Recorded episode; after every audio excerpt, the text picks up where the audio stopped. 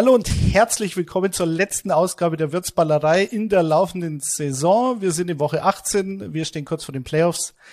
Und ähm, ein Hinweis von meiner Seite, es wird ab der nächsten Woche ein, ein neues Podcast-Format geben, ein großes, pünktlich zum Start der Playoffs. Äh, folgt uns einfach auf allen sozialen äh, Social-Media-Kanälen. Günther, du bist der Experte Social-Media-mäßig. Schaut ja. einfach rein, äh, abonniert uns und dann werdet ihr alle Infos äh, in der kommenden Woche dazu bekommen oder ihr schaut einfach unsere Sendung am Montag oder hört rein als Podcast. Da gibt's dann alles zum Thema Playoff Podcast. Äh, ich möchte mich bedanken bei Emily, äh, der Namensgeberin dieser Sendung, dieses Formats. Äh, das hat sehr viel Spaß gemacht mit ihr. Äh, die letzten Wochen war sie verhindert. Sie wird jetzt am Sonntag, wie besprochen, in Tampa unterwegs sein für NFL International. Und ich bedanke mich sehr, sehr bei Günther Zapf. Es ist und war mir eine große Ehre, mit dir das machen zu dürfen. Vielen Dank, dass du dir Zeit genommen hast. Auch heute wieder, lieber Günther. Sehr gerne. Das mache ich doch für euch. Wenn so profundes Wissen auf der anderen Seite am Start ist, da weiß man ja, mit wem man sich unterhalten kann. Natürlich, natürlich. Und demnächst unterhalten wir uns auch mal wieder in einem Wirtshaus. Da freue ich mich auch schon drauf. Äh, ja, zu Beginn der Sendung zu Beginn der Sendung. Wollen wir Passt kurz zur Wirtsballerei, oder? Ja, Wirtshaus eigentlich. Ganz, ganz, ganz schlechter äh, Wort. Äh, Gag natürlich, aber ich weiß, der musste sein. Weiß, das war aber in der Verlosung. Es war in ja, der Verlosung. Vielleicht nennen wir es dann nächstes Jahr so. Mal schauen, wie es läuft. Äh, wir wollen am Anfang noch auf ein paar Themen der vergangenen Woche zurückblicken. Ein Thema war neben dem Rücktritt, der jetzt eigentlich offiziell ist von Big Ben äh, das Gerücht, dass eventuell der Super Bowl äh, im SoFi Stadium in Los Angeles verlegt werden könnte aufgrund der steigenden Covid-Fälle. Ähm, überall ist es so, in Los Angeles anscheinend auch und deswegen gab es so ein paar ähm, News, dass sich die NFL damit beschäftigt und das als möglicher Ersatzaustragungsort äh, Dallas, äh, das AT&T Stadium in Frage käme. Äh, jetzt wird schon wieder ein bisschen zurückgerudert vom, vom Kommunikationsdirektor der, der NFL, dass das ja völlig normal sei. Man muss ja dafür gewappnet sein. Sollte ein Erdbeben daherkommen, was in Kalifornien ja nicht ganz ausgeschlossen ist. Aber hast du das ernst genommen, diese Gerüchte, oder was sagst du zu dem Fall der Fälle, falls es doch dazu käme? Ja, ja, sehr ernst. Also das war aber für mich äh, persönlich äh, relativ bitter. Ich habe äh, paar Stunden vorher die Zusage für meine Akkreditierung bekommen. Die hat in diesem Jahr relativ lang gedauert. Normal kriegst du es immer so kurz vor Weihnachten, ja oder nein, beziehungsweise also letztes Jahr war es mhm. halt klar, ging es halt nicht. Und aber du war äh, ist eigentlich immer ja. Äh, Klopf auf Holz, ne, habe jetzt gerade keins, aber äh, bin lang genug dabei. Also die NFL lässt mich dann da schon hin und, und du weißt, was ich tue. Aber trotzdem äh, wartest du auf das offizielle äh, Go natürlich immer mit ein bisschen äh, äh, Vorfreude auch ein paar Stunden nach der Zusage eben der Akkreditierung kam dann diese Meldung und die, die lässt mich schon aufhorchen. Natürlich ist das vollkommen korrekt, ist das ein, ein Prozedere, das sie immer machen für jedes Playoff-Spiel, weil sie müssen ja gewappnet sein, falls was passiert. Es kann ein, ein, ein Erdbeben geben, eben wie du gesagt hast, aber auch äh, eine Überschwemmung, äh, wenn wir an New Orleans denken. Es gibt ja leider vieles, äh, was, was die Durchführung eines Spiels nicht möglich macht. Seit neuestem natürlich auch äh, die Corona-Erkrankungen.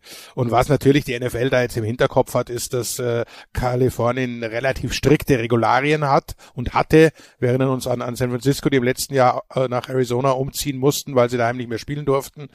Und wenn was mhm. Ähnliches jetzt wieder kommt oder wenn sie nur 50 Prozent Zuschauer zulassen dürfen, dann sagt die NFL, na, gehen wir lieber nach Texas, die lassen alles zu, denen ist Corona völlig wurscht und machen das Stadion pickepacke voll. Also da geht's mal wieder natürlich ja. nur ums Geld. Es, ich glaube, letztes Jahr wurde ja auch in Kalifornien sowas gemacht beim Rose Bowl. Der wurde dann von Pasadena nach Dallas, glaube ich, auch verlegt. Also das gab ja, schon, dass halt gar, gar nichts stattfinden. Genau. Also die Grammys wurden jetzt ja auch Event äh, verschoben. musste. Ja. Genau, das Kalifornien ist da eben relativ strikt. Äh, Emily hat vor ein paar Wochen gesagt, da ging es um äh, Lokalbesuche und was es da für Restriktionen gibt in Kalifornien. Und ihre Eltern wohnen ja in Orange County und da ist es wieder völlig anders als in LA County. Also da, selbst innerhalb des Bundesstaats gibt's da natürlich föderalistisch, ähm, das sind die Amerikaner, selbst da gibt's unterschiedliche Auflagen und äh, aber gut. Das ist ja wie also, in Bayern. Jetzt, natürlich. Schlimmer noch, fast. Schlimmer noch. Ähm, der letzte Super Bowl in der LA Region war 1993. Da wirst du dich vielleicht noch dran erinnern, das war eine der Niederlagen der Bills gegen deine Cowboys. Nein, nein, das, das ist schon eine Sieg Zeit lang her. Äh, ja, ist eine Zeit lang schon, her. Kann ich mich. Ja. natürlich sehr gut erinnern, weil es in der Tat der erste war, den ich äh, äh selbst live äh, kommentiert habe aus dem Stadion. Ich war zwar vorher schon mal 91, mhm. war ich schon dabei, da war ich aber noch der quasi Assistent des äh, äh, damaligen Kommentators und, und Redakteur. Aber 93 war ich dann selbst am Mikrofon erstmals, von daher für mich natürlich auch unvergessen. War, war eine schöne Zeit, damals natürlich noch in Pasadena, klar. Freue mich jetzt hoffentlich auf das neue Stadion, das ich noch nicht gesehen habe, also live. Mein Gott.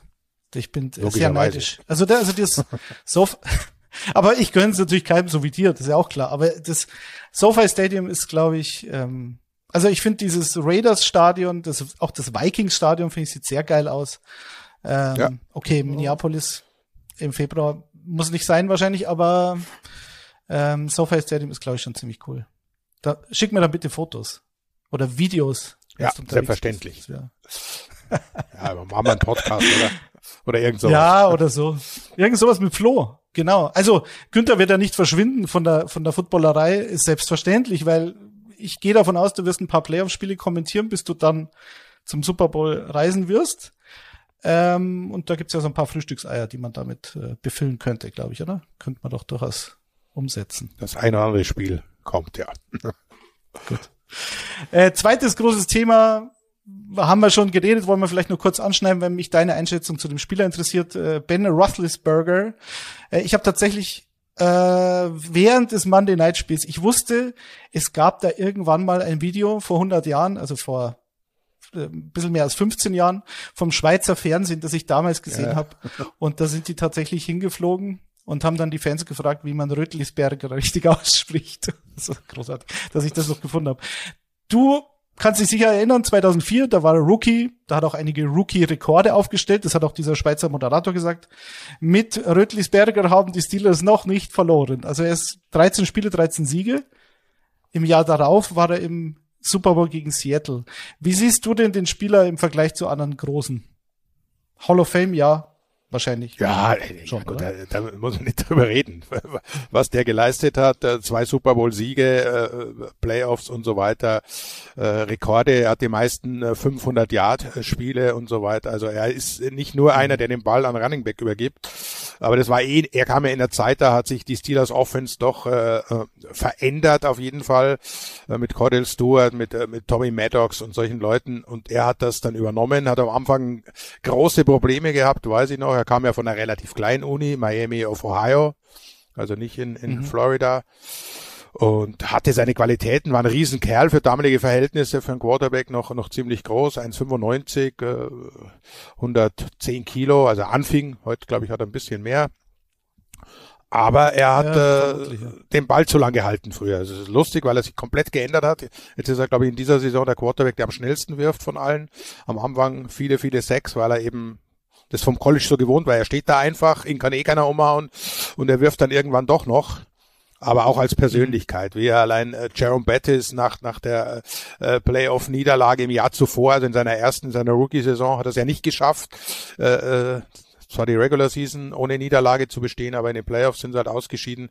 Und dann hat er zu Bettis gesagt, nee, nee, du, der Bus fährt weiter und ich nehme dich mit und du kriegst den Super Bowl und dann für Jerome Bettis besonders schön natürlich in Detroit, seine Heimatstadt. Also das sind auch so ich Geschichten, die bleiben hängen. Der Tackle gegen, gegen äh, Indianapolis, also das sind tausend Geschichten im Hinterkopf, aber allein um die, um die Leistung einzuschätzen, muss man sich einfach mal vor Augen halten. Äh, Ben Roethlisberger hat in seiner Karriere nie eine Losing Season gehabt. Ja. Punkt. Mike Tomlin auch nicht, logischerweise.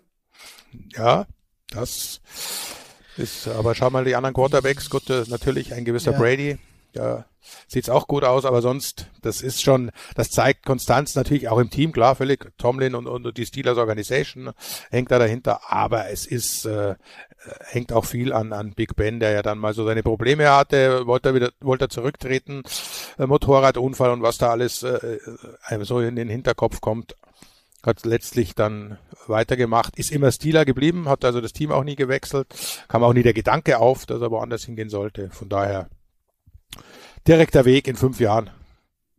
Kennt okay. Ohio. Ich darf, ja, ich darf am Sonntag ja das Spiel kommentieren, ja also das okay. in, in, im, im Rahmen der Endzone. Äh, freut mich sehr, besondere Ehre, weil ich, so wie es momentan aussieht, äh, befürchte ich, wird es das letzte Spiel überhaupt auch sein für Ben Röttlisberger. ja, ich meine natürlich, eigentlich ist klar, dass er sofort reinkommt, dass er irgendwann reinkommen wird, es steht außer Frage. Was mich halt so immer ein bisschen im Vergleich zu den anderen Großen, er hat natürlich 18 Jahre gespielt, war elfmal in den Playoffs, hat nie eine Losing Season gehabt, war, ist also immer im Playoff-Picture, auch diese Woche noch. Das stimmt alles. Ähm, so wie die letzten Jahre gelaufen sind, er hat ja vor ein paar Jahren, hat er ja noch äh, über 5000 Yards geworfen, also 2018. Ja. Aber dann ging's so steht, dann hat er diese, glaube Ellbogenverletzung gehabt, die schwere, da hat er nur zwei Spiele gemacht, 2019. Und seitdem, er hat den letzten Rekord in den Playoffs, den er aufgestellt hat, sind die, die, die meisten Completions, also Postseason oder Regular Season in einem Spiel. Das waren 47 gegen die Browns letztes Jahr bei der Playoff-Niederlage. Aber wie du schon sagst, er, er, wird den Ball sehr schnell los, er wirft ihn aber auch nicht weit. Also dieses das Spiel ja. am Montag, Baker Mayfield. Hat er, hat er auch wieder einen Rekord also, aufgestellt, oder? Mit, mit, mit, mit den 40 äh, Completions für 120 Jahre ja. oder 150. Ja, ja. Äh, also klar, das, das ist ein anderes Bild und das erinnert sehr stark auch an Drew Brees. Also diese, dieser Decline, dieser, dieses Nachlassen äh, der, mhm. der Fähigkeiten, vor allem des, der Wurfkraft in den letzten Jahren. Vielleicht hat das ein Jahr äh, zu lang oder zwei Jahre äh, zu lang hinausgezögert. Das, da, da gebe ich dir schon recht. Aber insgesamt die Karriere, da hat schon auch äh, Zuckerpässe und Zau Zauberwürfe drauf gehabt in Masse. Und wenn es darauf ankam, ist er halt selbst gelaufen. Und die Sneaks von ihm waren jahrelang nicht aufzuhalten. Zum Beispiel der Sneak in Super Bowl 40. Da bin ich großer Fan von diesem Sneak gegen Seattle. Das ist äh, ja, genau. Und das habe ich halt immer im Hinterkopf. Super Bowl 40, neun Completions bei 21 Versuchen für 123 Yards. Kein Touchdown, zwei Interceptions. Gegen die Cardinals hat er dann gewonnen. Gegen Seattle auch, aber das lag nicht an ihm. Ähm, Cardinals auch ein Touchdown, eine Interception auf Santonio Holmes. Eins der sensationellsten Plays in der NFL-Geschichte, weil sie in den Super Bowl entschieden hat. Und der Pass war natürlich ähm, vom anderen Stern. Und dann hat er nochmal einen Super Bowl gespielt gegen die Packers. Da war da dann auch wieder so mau, zwei, zwei Picks, zwei Touchdowns. Okay. Was mir halt bei ihm so ein bisschen fehlt, ist so dieser Signature Win im Super Bowl, wo du wirklich, wo, ne, wo auch die MVP-Frage völlig klar ist. Das hat er halt nicht gehabt, aber okay. In die Hall of Fame kommt er natürlich. Ja. Naja. Äh, AFC. Also. Ja, okay, gebe ich ihm ja, um Gottes Willen. Ähm, die Steelers könnten ja noch in die Playoffs kommen, theoretisch. Ja, Dafür ja, ja, müssten allerdings die Colts äh, verlieren gegen die Jaguars. Davon und gehen wir jetzt nicht aus, und, und, und, und Chargers dürfen nicht unentschieden spielen. Das wäre dann die Schmach von Cordoba. Also, dies, dieses Szenario, dass das in der NFL mal gibt, hätte man sich auch nicht vorstellen können, aber äh, ja, ich werde das Spiel ja. kommentieren, Monday Night, äh, Sunday Night, Entschuldigung, Monday Night gibt's ja nicht. Also das letzte Regular Season Spiel der Saison, in dem der Sieger die Playoffs buchen kann. Aber das Lustige ist wirklich beim Unentschieden können beide ja, die Playoffs klar machen. Oder ja. steht es jetzt schon fest, dass sie bei den Playoffs sind. Gibt es schon Telefonate zwischen den Coaches? Man weiß es nicht. Man kann sich aber in der NFL stell eben, dir das, nicht vorstellen. Stell dir das mal vor. Vor allem, das zieht sich ja dann in die Verlängerung noch. Also richtig bitter wäre es ja dann in der Verlängerung. Also ja, ja, genau, stimmt. Ja, ja, die müssten ja die Verlängerung. In der, ja, also wenn du es in der regulären Spielzeit hinkriegst, unentschieden zu spielen, das kann ja mal passieren. Aber dann in der Verlängerung sich darauf zu einigen, wie gesagt, ich mach von Corner. Ja, schie glaub, schießt ihr ein Field Goal, dann kriegen wir den Ball nochmal, dann schießen wir auch ein Field Goal, das nicht ganz so äh, äh, ausgemacht aussieht und dann gehen wir mit äh, 31, 31 beide in die Playoffs. Nee, das, ja. ich kann es mir nicht vorstellen. Ich kann es mir auch nicht vorstellen. Und ich kann mir ja nicht vorstellen, dass die Colts gegen Jacksonville verlieren, wo, wobei Jacksonville im Hinspiel in Indianapolis super gespielt hat, ich glaube 23-17 oder so, also das war fast ihr bestes Spiel. In London gegen die Dolphins haben sie auch gewonnen, das war auch nicht schlecht, aber Äh, ich glaube, T.Y. Hilton hat gesagt, wir, wir, wir sehen in Jacksonville immer nicht so gut aus. Wir sollten uns da am Riemen reißen. Aber dadurch, dass es halt in der AFC schon viel zusammenkommen muss, was überraschend wäre, damit die Steelers ja. oder die Ravens noch eine Chance haben, konzentrieren wir uns eher auf die NFC. Äh, erstmal vor allem auf die NFC West, weil da ist ja zum einen der Divisionstitel noch offen. Und zum anderen haben zum Beispiel die Cardinals theoretisch auch noch eine Chance auf den Nummer zwei Seed. Hängt natürlich davon ab, was Tampa und Dallas macht, aber mit einem Sieg zu Hause gegen die Seahawks könnte da noch was drin sein. Vorausgesetzt, die Rams verlieren, zu denen kommen wir danach. Ähm, was, was glaubst du, wie wird das Spiel laufen? Glaubst du, Seattle, geht's für Seattle noch um was? Ich glaube schon. Ja, rein, rein, rein, äh, rein sportlich natürlich nicht, aber äh, wir haben es oft ja. genug erklärt, dass im Football eben äh, es gibt kein Tanking und so weiter, weil jeder Spieler spielt für sich, spielt für einen neuen Vertrag, äh, egal ob bei dem äh, laufenden Team oder beim anderen. Also Entlassungen sind ja äh, jederzeit möglich, gibt inzwischen äh, Garantieverträge, äh, aber nur wirklich für die absoluten Topspieler. Alle anderen müssen sich jedes Jahr neu beweisen. Von daher, jeder Spielzug, solange, wenn, wenn du die Chance hast, dich zu zeigen, dann tust du es. Äh, wir haben es ja gerade angedeutet, und unentschieden in der NFL zu spielen oder auszumachen, ist so gut wie unmöglich und es ist auch so gut wie unmöglich äh, schlecht zu spielen. Du kannst natürlich klar äh, deine Topspieler vom Feld nehmen, was was manche Teams dann in der Woche 17, 18 machen, äh, um sie zu schonen, was dann ähnlich wie gestern Bayern Gladbach äh, dann aussieht, wenn da halt eine U17 aufläuft. So in, in etwa, das, das kann man schon hinkriegen, dass eben dann die, die, die dritte Garnitur auf dem Feld steht und wenn die anderen, wenn es für die noch um was geht, dann, dann sieht das oft ein bisschen komisch aus. Wobei das nicht immer, nicht immer funktionieren muss, haben wir auch schon in der NFL erlebt, dass die Jungs, weil sie eben die einzige Chance haben, sich zu zeigen, dann plötzlich groß aufspielen und der, der klare Favorit äh, scheitert. Trotzdem glaube ich nicht, dass, äh, dass Seattle da rankommt, weil sie einfach viel zu unkonstant und auch zu schlecht, muss man, das tut dir weh, ich weiß es, aber die haben einfach zu schlecht gespielt in diesem Jahr. Und zwar leider in allen Bereichen. Jetzt fällt Bobby Wagner noch aus, äh, kann nicht spielen. Das ist ja äh, nicht nur die Tackle-Maschine, sondern auch äh, das äh, äh, emotionale Herzstück dieser Defense. Über Russell Wilson haben wir oft genug gesprochen in den verschiedenen Formaten äh, der Footballerei, dass äh, der Peak vorbei ist oder das System nicht mehr zu ihm passt, wie immer man es ausdrücken will. Äh, Rashad Penny ist jetzt die große neue äh, Wunderwaffe, aber der allein wird es auch nicht richten. Offense Line war schon immer der, Schwachpunkt in Seattle. Also ich, um es kurz zu machen, glaube nicht dran, dass Seattle da äh, eine Überraschung gelingt. Vor allem Arizona ich weiß ja, was, was auf dem Spiel steht. Klar, ich halte ein bisschen dagegen. Also ich halte es nicht für ausgeschlossen. Ah, man kennt sich wahnsinnig gut, zwei Divisionsrivalen. Da ist sowieso schon mal das ist immer. immer alles drin. Das Genau, das wäre jetzt die eine, die eine, das eine Motivationsargument, was Seattle sowieso hat, gegen Divisionsrivalen dem bisschen das zu vermiesen, denen kein Heimspiel in den Playoffs zu können und so weiter. Zweiter Punkt, ähm, die Seahawks sind jetzt zum zweiten Mal in den letzten zehn Jahren nicht in den Playoffs. Also wir hatten die Konstanz bei, bei Big Ben. Die haben Wilson und Carroll zusammen auch. Russell Wilson hat jetzt die meisten Siege in den ersten zehn Jahren als QB äh, in 113, der NFL. Genau. Also 113 zusammen mit Peyton Manning. Das heißt, er kann ihn überholen.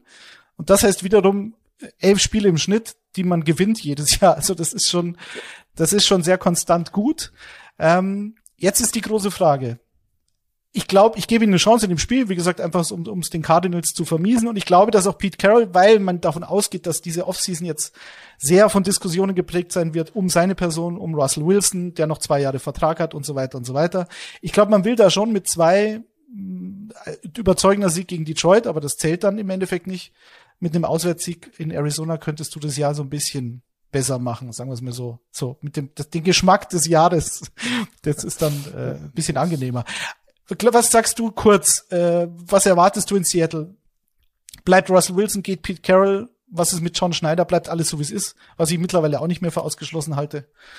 Äh, was ist dein, deine Prognose? Ist, glaube ich, alles möglich. Meine Prognose ist, dass beide gehen, dass Pete Carroll geht und Russell Wilson. Mhm. Der will es nochmal wissen, will okay. würde ihm auch gut tun, glaube ich. Also äh, rein, also wie gesagt, nur eine persönliche Einschätzung. Ich glaube, dass er in dem System einfach nicht zurechtkommt, dass er ein anderes Coaching bräuchte und dass er durchaus immer noch in der Lage ist, äh, natürlich äh, bei der richtigen äh, Führung, bei der richtigen Offense Line auch, da hätten wir es mal wieder äh, äh, nach wie vor ein absoluter Ausnahme-Quarterback zu sein. Und äh, für den guten Pete, äh, jetzt ist er 70, soll doch mal seinen äh, Lebensabend genießen. Das soll er in Seattle oder er zieht wieder zurück nach Kalifornien. Soll das ja ganz gut möglich sein. Das stimmt, aber ich glaube, der ist so getrieben, der Typ. Also wenn ihn, ja, das, wenn das, das weiß man nicht, aber nicht, nicht rauswirft, dann I don't know. Ja, nochmal ein neuer also, Ich weiß nicht, ob er freiwillig geht. Das ist, also Bobby Klar. Wagner wird aufhören, äh, Wilson, wie gesagt, meine persönliche Einschätzung äh, wird auch, und da nochmal jetzt einen kompletten Neuaufbau mitzuarbeiten oder eine ziemlich, ziemliche Umstrukturierung äh, mit über 70 dann, ob er sich das antut, ich, ich, ja, das ist aber nur eine persönliche Einschätzung. Ich habe mhm. nicht mit ihm gesprochen oder so glaube. Du würdest es ihm raten. Ich frage mich halt, ich frage nee, mich, also das, das, das, das, ich, ich kann nicht reinschauen. Das muss er selber entscheiden natürlich, wie heiß er noch ist, wie, wie das Feuer brennt. Wenn man ihn an der Seitenlinie sieht, wird ja kein Mensch glauben, dass der 70 ist. Äh, das, das ist ein, eine andere Geschichte, aber er sollte schon genau in sich reinhören, auch mit der Familie reden. Er wollte mich zu Hause haben, den ganzen Tag. Und, äh, und ja, dann entscheiden. Okay. Das ist ein gutes Argument. Deswegen wird er wahrscheinlich nicht aufhören, selbstverständlich, weil seine Frau jetzt ja. um Gottes Willen, was will ich mit dir sagen? Papa Ante Portas, ja, Katastrophe. Ich ähm, wohne hier, mal sehen. aber doch nicht also, jetzt. Ja, genau. Ähm, ich bin gespannt, mehr kann ich nicht sagen. Ich lasse mich überraschen. Ich ähm, halte das immer ein bisschen nach so einer oder nach einer schlechten Saison. Natürlich die Jahre davor hat man auch immer diskutiert, wie viel mehr für die Seahawks drin gewesen wäre, wenn das Time Management und das konservative Play Calling von Carroll und diese Idee so zu spielen, als ob man immer noch die Legion of Boom da hinten drin hätte, was nicht funktioniert. Aber letztlich sind sie trotzdem immer in die Playoffs gekommen. Und ich weiß nicht, ob nach einem Jahr, in dem das dann nicht passiert, man dann alles ähm, in die Luft sprengt und bei Null anfängt. Ich weiß es nicht, aber ich lasse mich überraschen. Ähm, die 49ers, da ist Kyle Shanahan auch vor ein paar Wochen vor allen Dingen so ein bisschen in die Kritik geraten, weil ähm, ich habe eine Statistik gelesen, wenn sie gegen den Gegner am Sonntag gegen die Rams gewinnen und dann in der nächsten Saison alle 16 Spiele, die ersten auch gewinnen und die Rams alle 16 Spiele verlieren, dann hätte Shanahan und Sean McVay den gleichen Head Coaching Record, was ich auch sehr interessant fand. Also, ich sage mal, die, die Zeit von McVay ist deutlich erfolgreicher als die von Shanahan, aber beide haben letztlich das Gleiche erreicht. Einmal im Super Bowl, einmal verloren. Ähm, was erwartest du von dem Spiel? Ähm, die Rams sind auf Platz zwei in der NFC. Für die geht's um einiges, haben aber die letzten fünf Spiele gegen die 49ers verloren.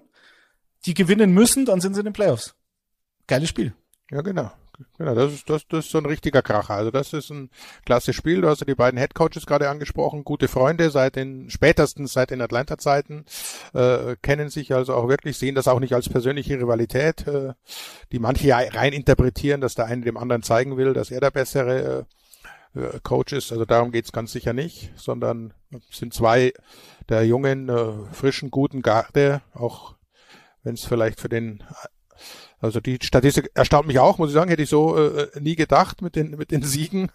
Aber ja, ja, gut, da waren, da waren natürlich bei San Francisco auch sehr, sehr viele Verletzungen mit dabei. Da sind sie in diesem Jahr äh, relativ verschont geblieben, also nicht nicht ganz so extrem. Dann, du hast schon angesprochen, fünfmal hintereinander hat man die Rams jetzt besiegt. Es geht um alles, wenn sie gewinnen sind in den Playoffs. Äh, also ich, ich würde äh, würd San Francisco da durchaus äh, gute Möglichkeiten einräumen, auch wenn es im vermeintlichen Super Bowl Stadion stattfindet. Die Rams immer wieder anfällig, also gefallen mir nicht, sind wir nicht so sattelfest in diesem Jahr, äh, finde mhm. ich. Äh, Wobei natürlich Matthew Stafford schon auch mal einen äh, gewaltigen Schritt nach vorne gebracht hat. Dann Cooper Cup muss man glaube ich nicht mehr dazu sagen. Sie sind sehr äh, variabel. Jetzt sind, sind die Running Backs wieder fit, Henderson und, und Sony Michel. Da hast du nicht zwei, zwei äh, Granaten, die auch gut fangen und können. Und Cam Akers. Cam Akers Stimmt, ja, den haben sie auch. wahrscheinlich auch, active sein, ja. Ja, äh, ja weil ob das Nach macht, aber, vielleicht, aber ihn, ihn, ihn vielleicht mal testen, äh, wie, wie fit mhm. er ist. Naja, ja. Du erinnerst mich an was. Das war mein, mein erster Pick im Fantasy. Dann, naja. ja, das war mein eingeplanter Keeper da, eigentlich in meiner da, Liga. Das, da, da, da lacht man nicht. Hat sich dann erledigt. Ja, ja. Nein. Aber, äh, aber ich habe nee, also wird tatsächlich ein Bild von Spiel. ihm zu Hause. Okay. Ja, von wem hast du kein Bild ja. zu Hause? Ja, von mir. Okay. Nein, aber zu Recht, zu Recht. Also hier Äh, Todd Gurley hängt an der Wand und, und Rams, Rams Running Backs mag ich anscheinend. Also Cam Akers hat mich absolut begeistert letztes Jahr. Also wer bei dir an der Wand hängt, ist dann mit, Playoffs. mit, mit Knieverletzung raus, oder wie? Wobei Achillessehne äh, ist ja nicht im Knie. Ja, also, ja schwere Verletzung. Schwere Verletzung anscheinend, ja. Schwer. Genau. Also, nee, aber also, es ist ein tolles Spiel auf ja. das man sich freuen kann. Das, das muss man auf jeden Fall festhalten. Äh, völlig offen, eben mit der kleinen Beinote, dass, dass die Rams Platz zwei ist enorm wichtig. Das, das unterschätzen manche. Du hast zwar ein Wildcard-Spiel, aber es hast zu Hause und dann, wenn du das gewinnst, du spielst ja gegen die siebten, also Nummer sieben, das Team, das vor zwei Jahren noch gar nicht in den Playoffs gewesen wäre, also äh, sicher nicht das, das stärkste Team. Wenn du das gewinnst, dann hast du nochmal ein Heimspiel in der Divisional Round. Das, das und, äh, mhm. darf man nicht übersehen. Deshalb ist die zwei auch ganz, ganz wichtig in äh, in der NFC und der AFC, da, da werden die natürlich alles dran setzen, aber fünf Siege in Folge, die Bilanz spricht für San Francisco. Haben irgendwie, haben es die raus. Ja, vor allem im Hinspiel 31 zu 10 haben die 49ers ja. gewonnen. Also da haben sie aus dem Stadion geschossen sozusagen. Und das waren die wenigsten Punkte, die die Rams in der Saison gemacht haben. Und der, der, der größte Margin of Victory für die, äh, für die 49ers. Also der, der größte Punkteabstand. Auch bei Siegen dieses Jahr. Also irgendwie haben sie ihre Nummer. Jimmy G spielt wahrscheinlich. Man ist noch nicht klar. Ich bin mir immer noch skeptisch, ob nicht Trey Lance aufgrund dieser äh, äh, diese, dieses X-Faktors, den er da mit reinbringt, ob das nicht vielleicht eine gute Idee wäre, aber da glaube ich widersprichst du mir, gell? Nee, überhaupt nicht. Also äh, nee? Garoppolo okay. an der Wurfhand, Daumenverletzung. Wie, wie viel kann er dem Team wirklich helfen? Das ist die große Frage. Trey Lance hat das letzte Mal schon deutlich besser ausgesehen als zu Beginn des Jahres. Äh, und du willst ihn ja auch testen. Du willst ja in solchen Situationen sehen, ist das äh, einer für die Zukunft oder ist einer, der zusammenbricht unter dem Druck. Den Eindruck habe ich nicht. Er bringt, wie du sagst, eben diese Komponente rein, dass er durchaus selbst laufen kann. Wenn man das ein bisschen aggressiver angeht, auch vom Playcalling, wie wir es bei, bei Arizona jetzt gesehen haben, die Kyler Murray jetzt wieder äh, klar auch geplant mit einbinden ins Laufspiel, dann ist das eine Komponente, die ist äh, enorm schwer zu verteidigen. Von daher wenn, wenn Garoppolo nicht wirklich 100% fit ist er natürlich nicht, aber wenn er wirklich, nicht wirklich so in der Lage ist, den Ball zu werfen, wie er das sonst ist, dann sehe ich da das Risiko äh, deutlich größer an als das Risiko, mit Trail Lance mal zu beginnen. Du kannst ja dann immer noch, wenn es wirklich schief gehen sollte, dann sagen, okay, dann versuchen wir es halt mit Jimmy G. Hm. Ja, gut, so, so, so In-Game Quarterback-Wechsel, das ist immer schon, schon einfach, dann ist schon was schiefgelaufen und dann nochmal zurückzufinden, ist halt immer die Frage. Eher andersrum vielleicht, dass du dann Trey Lance, was sie am Anfang der Saison auch gemacht haben, für ein paar Snaps, für ein paar äh, Formationen dann aufs, aufs Spiel bringst, um den Gegner durcheinander zu bringen. Davon sind sie dann abgekommen, aber letztlich ist so, es hat halt immer der gespielt, der fit ist die letzten Wochen. Und wie du schon sagst, ähm, Wurfhand, Daumen, angeschlagen. Er hat große Schmerzen anscheinend, aber er ist halt jetzt questionable. Mal, mal schauen, was dabei rauskommt.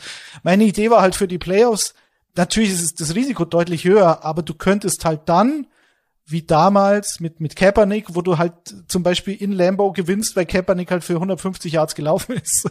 Ähm, da muss er vielleicht als Passer gar nicht so viel machen. Und da, da ist es mir dann auch egal, ob er als Passer noch Luft nach oben hat, was er definitiv logischerweise hat, aber so ein X-Faktor in den Playoffs, weiß ich nicht, ist vielleicht keine schlechte Idee. Schauen wir mal. Äh, Cooper Cup, dem fehlen jetzt noch äh, 12 Catches und 136 Yards. Er hat selber schon gesagt, okay, das ist ja ein Spiel mehr, ähm, um diesen diesen äh, ja, äh, All-Time-Record von von Kevin Johnson einzustellen. Aber er ist zumindest schon mal der Receiver, der die meisten Catches, Receiving Yards und Touchdowns in einem Jahr vereint. Das hatten vorher, du wirst dich erinnern, Jerry Rice, Sterling Sharp ja. und Steve Smith. Genau. Also Cooper Cup, hättest du es jemals für möglich gehalten, dass der Typ Spieler so eine Saison, also dieser Typ Receiver, so eine Saison macht? Äh, Liegt an Stefan. Ja, aber dann, äh, aber, aber wenn, dann hätte ich es nur Edelman zugetraut. Weil der, ja, der ja. hat ja ähnliche, ähnliche Statistiken, besser. zumindest was die Catches anbetrifft. Ja. Aber dass Cooper Cup ja. halt so wahnsinnig viel Touchdowns auch daraus macht und Yards, das ist schon äh, außergewöhnlich stark. Also das ist diese, dieser Frühstücksclub scheint zu funktionieren. Also sollten wir uns auch mal vielleicht um ja. 5.30 Uhr zum Frühstück treffen, weil dann haben wir dann auch mal eine gute Sendung. Aber dann äh, kommen wir direkt aus, aus der Wirtschaft äh, direkt zum Frühstück. Das können wir machen, weil anders werden wir es nicht ja, wir machen Frühstück. früh schon. Ba, ba, ba auszogene, oder? Gehen wir in Schmalznudel. Ja, in Schmalznudel gehen wir, so machen wir es. Das ist, klingt für mich also nach einem vernünftigen Plan. Ein, ein legendäres ähm, Lokal in München sollte man kurz erwähnen oder, oder Schmalznudel natürlich. Das eben früher immer, das war halt um 5 Uhr schon öffnet und da hat ja. Der Münchner nach manch durchzechter Nacht dann schon mal ein Frühstück zu sich genommen. ein herzhaftes, natürlich nur, ist ja klar. Marmeladenbrot gab's da nicht. Ja, ähm. Okay. Ja, natürlich. Ähm, wir sind gespannt. Also Rams, 49ers wird, wird sehr, sehr interessant. Und wenn die 49ers gewinnen, dann sind sie drin. Das kann dann auch keiner mehr verhindern. Nicht mal die New Orleans Saints. Ich habe mit einem äh, mit einem Kumpel geschrieben, die Tage der 49ers-Fan ist, und es war nicht Remo, äh, und habe gesagt, also ihr werdet mir da schon lieber äh, die Saints, weil die, ich werde aus den Saints halt so überhaupt gar nicht schlau. Also ich glaube, die 49ers, Elijah Mitchell ist wieder fit, äh, Brandon Ayuk ist back, äh, Debo Samuel ist, macht absolut Spaß zuzuschauen. Bei den Saints, da fällt mir halt die Defense ein. Was sagst du zu der Offense? Ich meine, die spielen jetzt gegen Carolina, ich gehe von dem Sieg aus. Aber was glaubst du, diese Offense könnte in den Playoffs irgendwas reißen mit Taysom Hill? wenn er den spielt, aber ja ist wohl zu befürchten. Nee, da bin ich bei dir. Also das, äh, außer Elvin Kamara fällt dir da auch äh, wirklich nix ein in, in der Saints Offense.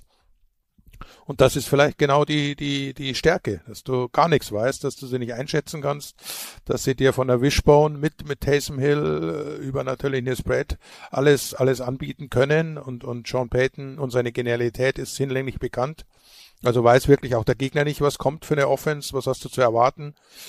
Dazu die von dir schon angesprochene enorm starke Defense. Das ist ein Team, das man leicht unterschätzen könnte, sage ich mal. Von daher traue ihnen nicht mehr als Divisional zu, aber so ein Wildcard-Sieg durchaus. Warum nicht?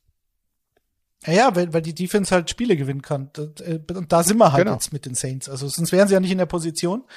Cameron Jordan hat jetzt siebeneinhalb Sacks in den letzten drei Spielen gehabt. Also allein er mit Davenport, der ja auch so ein umstrittener First Rounder war. Ich glaube, das haben sie nach oben getradet, um ihn zu holen.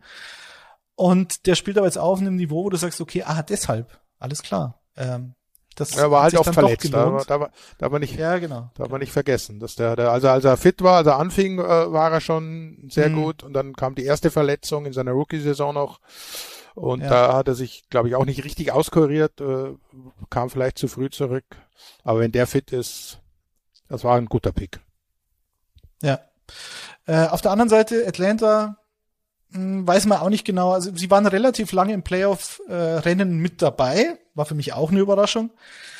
Aber okay, da achtet man halt jetzt auf Kyle Pitts, weil Kyle Pitts ist ja dann doch der äh, Tight End gewesen als Rookie, der 1000 Yards erreicht. Da gab es noch nicht so viele in der NFL-Geschichte.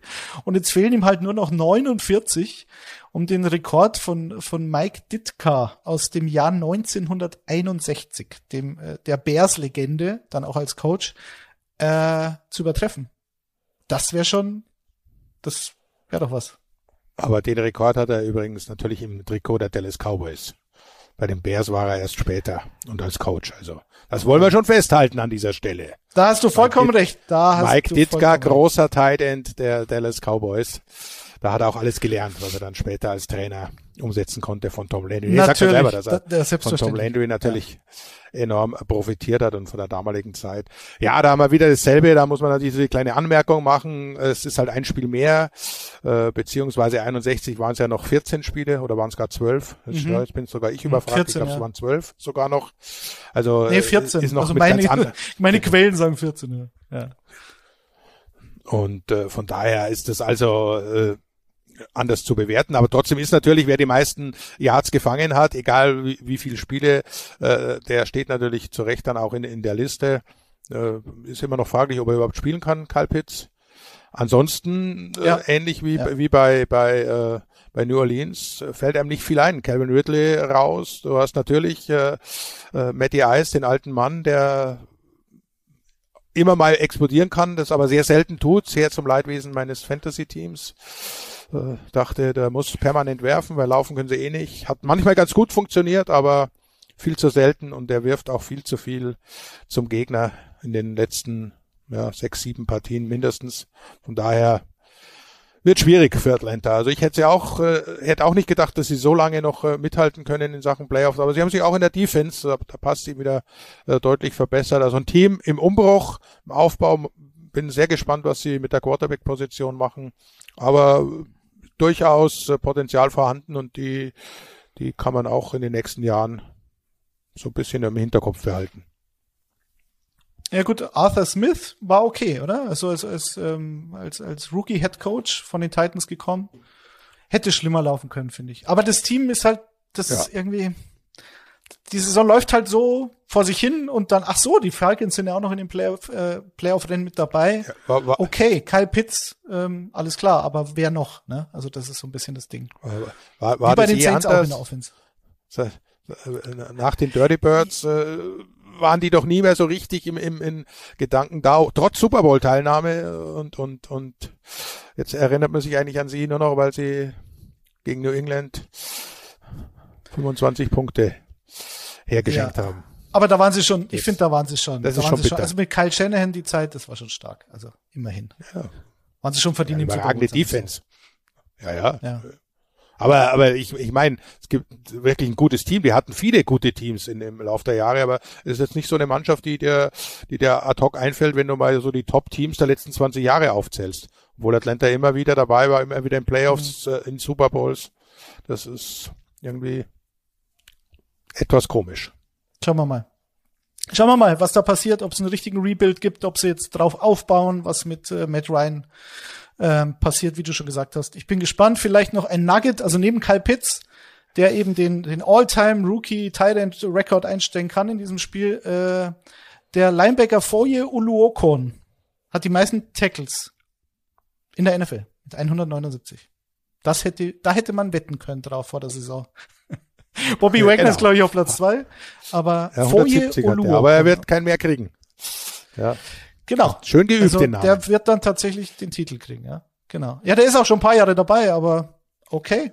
Why not? Ja. Äh, wenn eine Defense oft auf dem Platz steht, dann passiert sowas und ähm, genau. Hut ab. Das, das, das äh, kommen wir zum kommen wir zum letzten Spiel.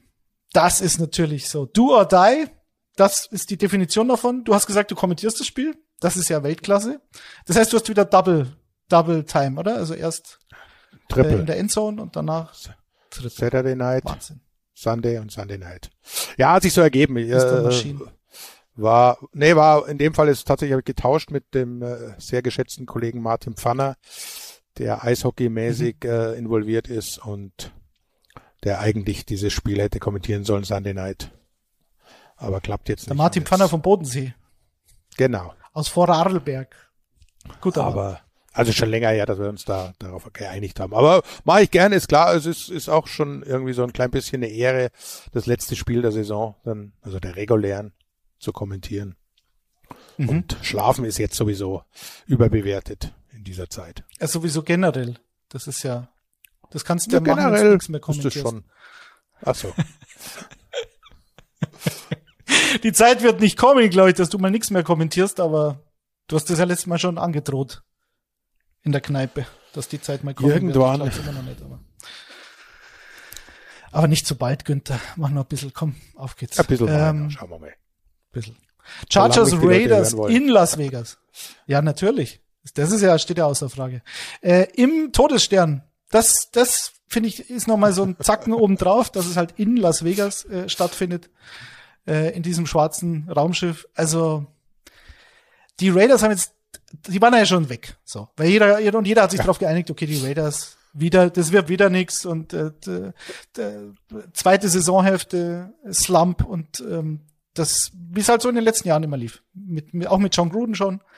Ähm, das war eigentlich so festgemacht. Und na, jetzt gewinnen die drei Spiele in Folge mit immer so maximal vier Punkten Unterschied, also drei enge Siege. Derek Carr äh, gibt immer noch Kritiker. Wie siehst du ihn eigentlich? By the way, das haben wir glaube ich noch nie besprochen. Derek Carr, sehr gut. Bist du skeptisch? Nee, absolut. Schon, ne? Ich habe die, die ganzen Kritiken immer nicht verstanden und man, man, man äh, vergisst leider immer so schnell, aber Derek Carr 2016, das letzte Mal, dass die Raiders in den Playoffs waren, übrigens in den letzten 20 Jahren auch, oder 19, wenn man ganz genau sein mhm. will, waren sie ja nur mhm. einmal in den Playoffs. Und da hat er sich am letzten oder vorletzten Spieltag, so genau habe ich es jetzt nicht mehr vor Augen, den Knöchel gebrochen Wir sind dann sang- und klanglos äh, ausgeschieden in den Playoffs, aber mit ihm, das wäre was ganz anderes gewesen. War eine grandiose Offense.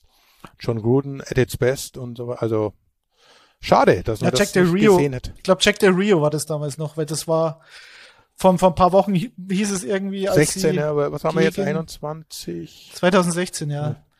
Und ich glaube, danach haben sie irgendwie haben sie haben sie nach einer Und dann, dann kam Gruden Rio und dann haben sie also gesagt, ja, ja, Derek Carr, Genau. äh, passt Genau, es ja. überhaupt, äh, können die zusammen und die konnten dann aber auch sehr, sehr gut zusammen. Nee, also Derek Carr, groß, großer Fan.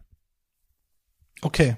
Gut, also der ist ein großer Teil dieses Erfolgs dann doch äh, und dass sie halt jetzt die Chance haben, zu Hause ähm, doch noch in die Playoffs einzuziehen. Was dann passiert, ist glaube ich erstmal egal, weil dann hätten sie zehn Siege, sieben Niederlagen. Das ist nach in, also in einer Saison, wo diese Dinge passiert sind, die passiert sind, ähm, eigentlich unfassbar und spricht sehr für das Team, oder? Hättest du auf die noch einen Cent ge gewettet vor ein paar Wochen? Hm, Ja, ein Cent vielleicht, aber nicht viel mehr. Also das, nee, das ist klar, wie, wie du es ja gesagt hast, das ist so ein Team, die, die hackst du dann einfach ab, okay, Raiders wie immer und, und, und vor allem AFC West, was, was wollt ihr da? Da sind andere Teams, die stark sind, selbst die, die Denver Broncos, äh, äh, ist keine, ja, keine Laufkundschaft mehr, die musst du auch äh, besiegen. Dann hast du die äh, enorm starken äh, Chargers, die, die da nach oben preschen und natürlich äh, Kansas City mit Mahomes Jahr für Jahr jetzt äh, Super Bowl Mitkandidat. Von daher ha- hatte ich die wirklich nicht mehr auf dem Schirm. Haben mich auch jetzt am Wochenende überrascht, äh, aber vielleicht liegt's ja an, an John Madden, dass sie dem noch ein Denkmal setzen wollen in diesem Jahr. Und von daher, ich denke, die ganzen Emotionen, das, was sie antreibt, wie sie drauf sind, ich würde da äh, doch den, den Raiders sehr gute Möglichkeiten einräumen. Die holen das Ding. Okay. Okay. Was mich bei den Chargers, also die, die, die, die öffentliche Wahrnehmung von beiden Teams ist ja, könnte ja unterschiedlicher nicht sein, oder? Also beide haben neun Siege, sieben Niederlagen. Es gehen also mit identischem Rekord da ins letzte Spiel und wer halt gewinnt, der, der hat es dann auch verdient. Aber letztlich die, bei, bei den Chargers, die haben äh, wegen Justin Herbert natürlich ähm, so ein bisschen Super Bowl Geheimkandidat immer so ein bisschen betitelt worden und die haben halt jetzt zwei der letzten drei Spiele verloren. Letzte Woche gegen Denver, okay, da waren sie wieder da, das war auch notwendig, aber davor halt gegen Houston und gegen die Chiefs. Alles klar. Also ich werde aus dem Team nicht schlau. Ähm, Ge- Genau das ist das Problem. natürlich. Naja, du, du, du kannst sie nicht fassen. Also sie sind nicht so wie, Mhm. wie Cincinnati zum Beispiel, oder wo du ja Joe Burrow hast, äh, vergleichbar ein gutes Team, das aber konstant besser wird und, und zusammenspielt.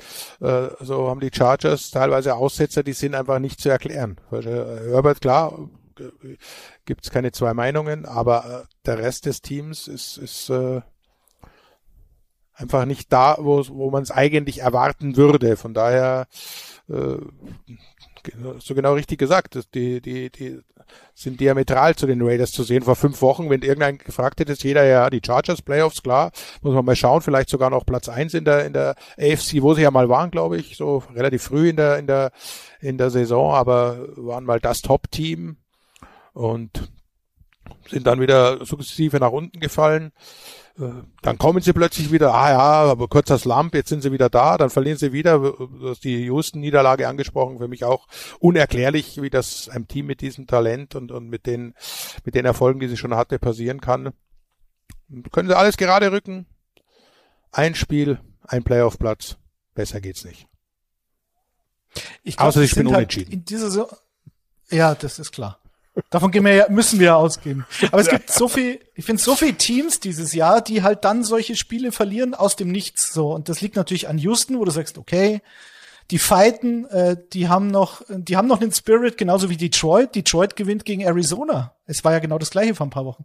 Und das, das tut den Cardinals auch heute noch weh, ne? weil sonst wird jetzt da nicht so viel auf dem Spiel stehen und sie müssten nicht darauf hoffen, dass die Rams ähm, gegen die 49ers verlieren. Also das ist schon eine besondere Saison, aber Justin Herbert immerhin, der ist eine Konstante, ist ähm, Franchise-Record, also mehr als Philip Rivers jemals, 35 Touchdown-Pässe in der Saison. Und ähm, in diesen Primetime-Spielen, ich glaube, deswegen sieht man die Chargers auch so positiv, wenn du jetzt die Leute auf der Straße fragen würdest. In den Primetime-Games ist er halt lights out. Also in fünf Spielen 14 Touchdowns, zwei Interceptions und äh, 109, irgendwas Passer Rating. Also ähm, zwei 300 Yard Spiele. Also da ist er schon stark. Also das Gegenteil von dem, was man, was man Kirk Cousins immer nachsagt, sozusagen. Tja, manche mögen das Scheinwerferlicht, andere scheuen es ganz offensichtlich. Also, ne, bin gespannt, was, was, was sich diesmal entwickelt. Okay, gut. Also die, die Chargers wären für mich schon eher Favorit, weil ich ihnen halt mehr Upside zutraue. Also wenn die ins Rollen kommen, dann glaube ich schon, ähm, dass sie besser, qualitativ besser sind einfach als die Raiders. Die Raiders, für die spricht das Heimspiel. Diese, diese John Madden-Geschichte, die da auch noch ein bisschen drüber schwebt, vielleicht, die da in der Luft liegt. Also mich wird beides nicht überraschen, egal wer da gewinnt. Ähm, vielleicht noch was, was mich defensiv interessieren wird bei, bei Las Vegas werden sie mehr blitzen. Also normalerweise ist es ein Team, was relativ wenig blitzt, weil sie es nicht müssen. Sie haben einen guten äh, Pass Rush, vier Mann Pass Rush äh, mit guten Defensive Ends. Werden sie das machen, weil gegen den Blitz ist Justin Herbert jetzt nicht so stark. Äh, es gibt Quarterbacks, die sind da noch besser, als wenn sie nicht geblitzt werden. Ähm, Tom Brady wäre da ein gutes Beispiel, aber äh, Patrick Mahomes natürlich auch. Gegen die darfst du fast nicht blitzen, weil sonst nehmen sie dich auseinander. Justin Herbert hat noch ein paar Probleme, was keine Überraschung ist in dem Alter. Mal schauen, ob die Raiders sich da ein bisschen umstellen und die Chargers überraschen können.